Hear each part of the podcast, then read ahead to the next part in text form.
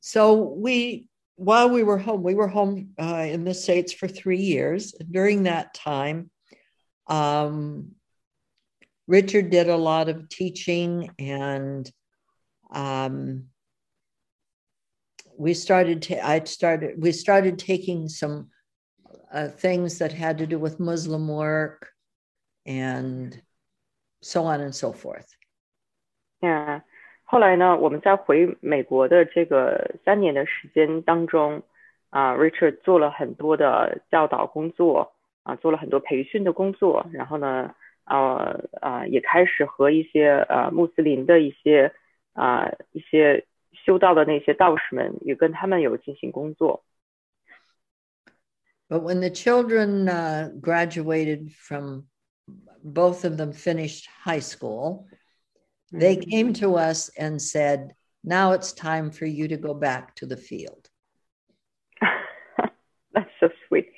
啊、uh,，后来呢，我的两个孩子们他们都已经毕业了，从高中毕业了。然后这两个孩子过来找到啊、uh, Connie 和 Smith 说，Connie 和 Richard 说啊，现在你们需要回去到神呼召你们的那个战场上面去了，那个领域里面了。 So we began to look around for what we were to do next.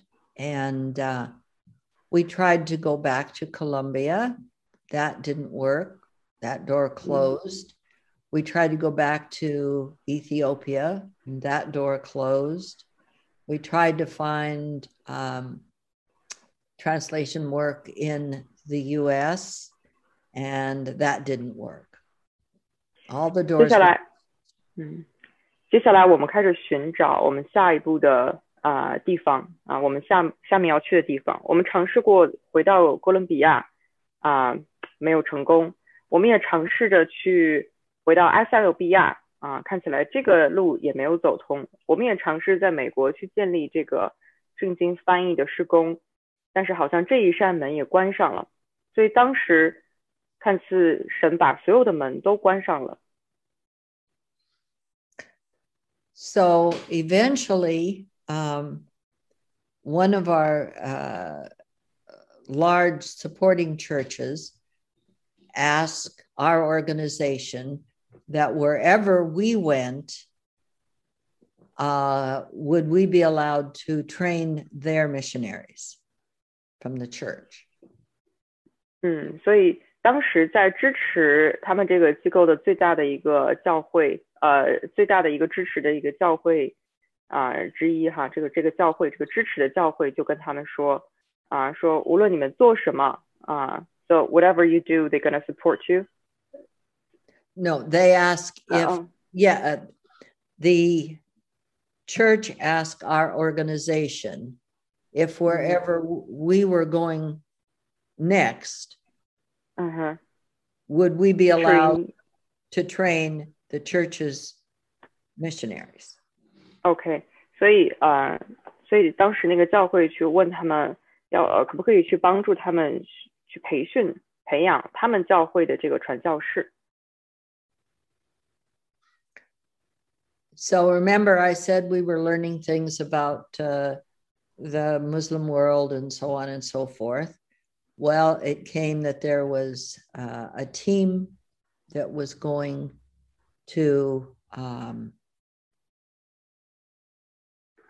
uh, to North Africa, mm. and go, go that far. Yeah. 所以呃那个时候哈呃背景信息就是那个时候我们和一些穆斯林的一些人有交集啊呃 so so that you have uh, you have been working with Muslim uh, monk and then no we had not been working with them we had just been learning about 啊、uh, 去学习有关穆斯林的事情嗯嗯 and and then okay so we had been learning about this and then we mm-hmm. came uh, uh, with a team who were going to go to north africa and they asked 对，所以他们又又和一个团队一起去，那个团队是要去非洲的，啊，是去北非的一个团队。And they invited us to come as coaches. 所以他们邀请啊、康妮还有 Smith 去做啊、教练，去进入他们的团队做教练。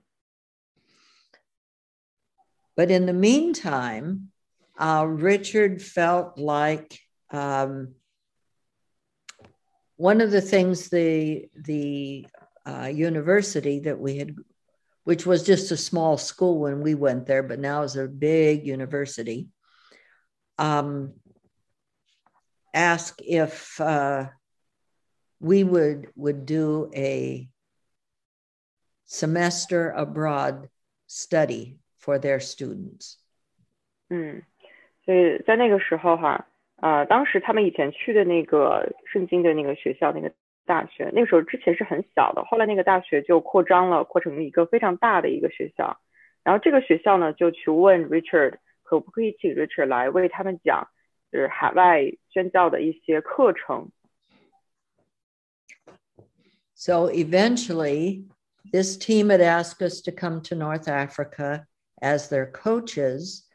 So we chose a North African country in which to do this um, semester abroad. So you're going to North America and doing North Uh, Africa, North Africa. North North Africa to and to do the semester of broad 啊、broad 呃、yeah，所以他们就去到了那个 呃北非的这个团队，然后在那里去教这个海外的宣教的这个呃事情。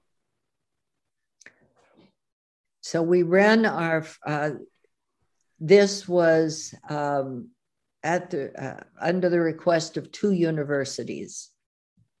嗯，这两个学校，这个是两个学校去邀请他们的。 And the course was on cross cultural communication. 嗯，然后他那个课程是呃跨文化交流，是这样的一个课程。 So Richard prepared a, a whole five month course. 所以呃，Richard 准备了整整五个月的这个课程。 And the, within the first week that we were in this country, they were living with nationals, one, one to each family. Uh, so, so you're, you're related in the okay in the uh, right okay. Uh, we put the students in this course. we had them live with national people, with the nationals. Mm. 所以我们让这些这些学生们他们去和一些呃呃不，我理解是不同国家的人哈，不同国家的人去和他们接触，和他们生活。 So these homes were Muslim homes, 嗯 and sometimes nobody in the family spoke any English. 嗯，那 这些学生他们住的这些家哈，呃，很多都是穆斯林的家庭，呃，家庭成员没有一个人能讲英语的。 So there was a lot of stress in this course. 所以这个课程啊，这里面的压力是很大的。 A different language, 不同的语言， different script, 呃， 不同的这个语，呃，不同的 script，呃，不同的讲 uh, 稿， alphabet. 呃，不同的不同的发音， Uh, it was an Ar- Arabic script. Uh, different dress, 啊、不同的衣着， different food, 不同的食物， different way of living, 嗯，不同的生活方式， and um, oh, everything was different. That's why we chose the country. 啊，所有的事情都不一样，而这恰巧，恰恰就是我们选择这个国家的原因，因为所有的事情都不一样。 See, we could have gone to say uh, Germany, but there wouldn't have been the whole atmosphere would not have been just different. 嗯，呃，我们可以讲德文，但是当时的整个环境都是很不一样的。So anyway, um, so during this course, uh, th- this would have been the first course was done in January of 1984. 所以是在一九 呃 eighty four 八四年的时候，一九八四年 January 一月份的时候，这个课程啊、已经完成的，落下了帷幕。 And in this course, um, eventually, uh, we, we did this, co- ran this course for six years. 嗯、我们做这个课程其实前前后后已经做了有六年了。 And in the s- second or third year, we had students from, from actually many, many different countries besides America. 嗯，第二年、第三年的时候，我们的学生就有来自世界各地的，不只有只有美国的了。 So they had, in the group, you had cross cultural things. In their living, they had cross cultural things.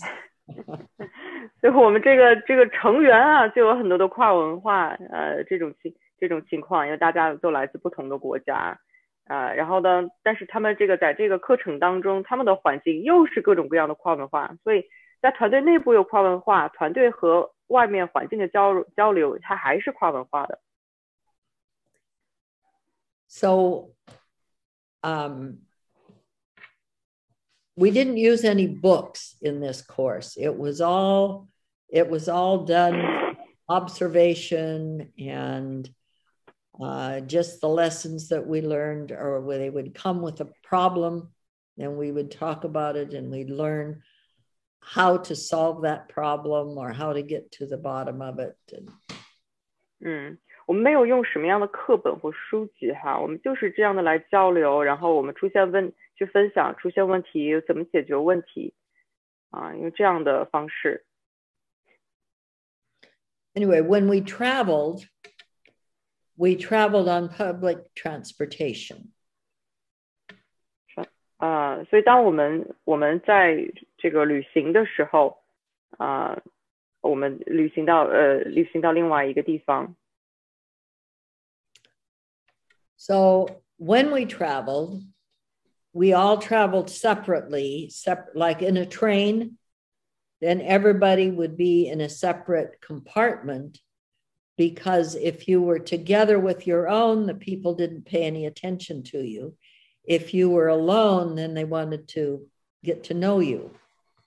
啊， 就是我们在出去出去的时候，在旅行的时候，我们坐火车嘛，啊，但是我们坐火车的时候，我们都分分散开坐，因为我们聚在一起的时候，我们就会我们会过度引起别人的注意，啊，所以我们就分散来坐，分散来坐，正好别人就可以来认识我们，跟我们讲话。